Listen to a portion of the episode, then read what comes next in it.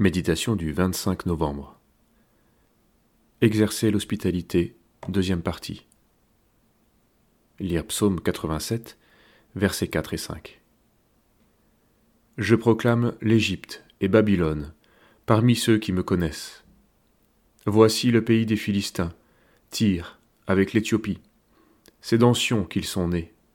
Et de Sion il est dit, tous y sont nés. Et c'est le Très-Haut qui l'a fermi.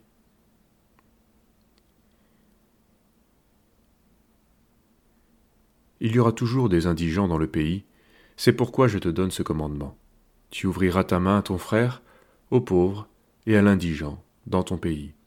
Deutéronome 15, verset 11. L'Église de Dieu aura toujours des malheureux à nourrir. Elle ouvrira son cœur, quoi qu'il en coûte.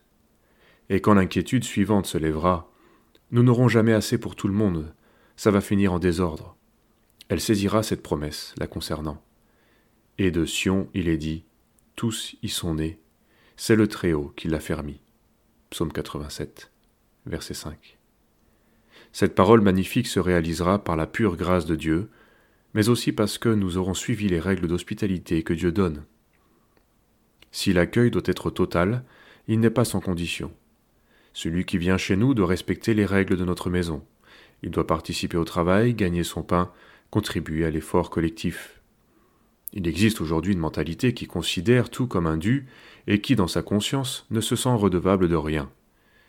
L'assistanat, qui caractérise à bien des égards notre société, n'a rien de biblique et se révèle extrêmement grave au plan spirituel.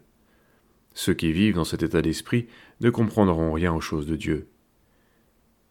Car lorsque nous étions chez vous, nous vous disions expressément Si quelqu'un ne veut pas travailler, qu'il ne mange pas non plus. De Thessaloniciens 3, verset 10. Pour donner selon Dieu, nous devons savoir que toute personne qui a droit à l'hospitalité a aussi des devoirs. Notre part est d'accueillir de tout notre cœur, et sans réserve, car Dieu aime celui qui donne avec joie. De Corinthiens 9, 7. Ne nous contentons pas d'accomplir notre devoir, mais recherchons l'amour. N'oublions pas que c'est bien une œuvre d'amour qui nous a été confiée.